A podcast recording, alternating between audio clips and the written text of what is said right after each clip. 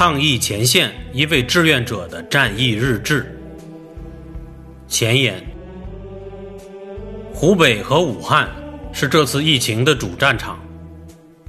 在救死扶伤的大军中，有一个特殊的群体，他们的名字叫志愿者。对打胜这场没有硝烟的战争，他们也功不可没。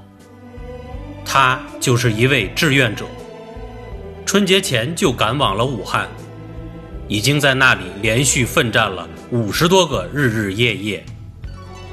在高危高强度的劳顿期间，他竟然两次献血。总计七百毫升，又累又困的他终于晕倒了，昏睡了将近五十个小时。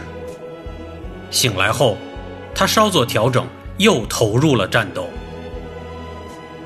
利用每天有限的休息时间，他写下了战役日志，发给牵挂他的亲朋好友。每次读到他的文字，无疑都是对我灵魂的拷问与清洗。因此，我想让更多的人了解在抗疫前线浴血奋战、舍生忘死的英雄们，让我们一起感受心灵的洗礼。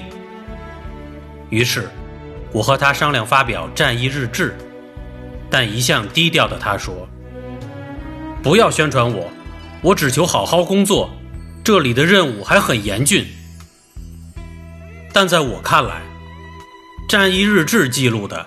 不是单纯的个人行为与感受，而是抗疫英雄们集体的战斗交响曲。英雄们不需要他人知道，但是国家的发展、社会的进步、文明的前进，需要这样的声音。作为祖国未来的青少年，更需要这样的榜样。为了尊重他本人的意愿，我们在战役日志中隐去了他的名字。用志愿者来替代。抗疫战场上，看不见硝烟，听不到枪声，但生死的考验却真真切切。危险无时不有，无处不在。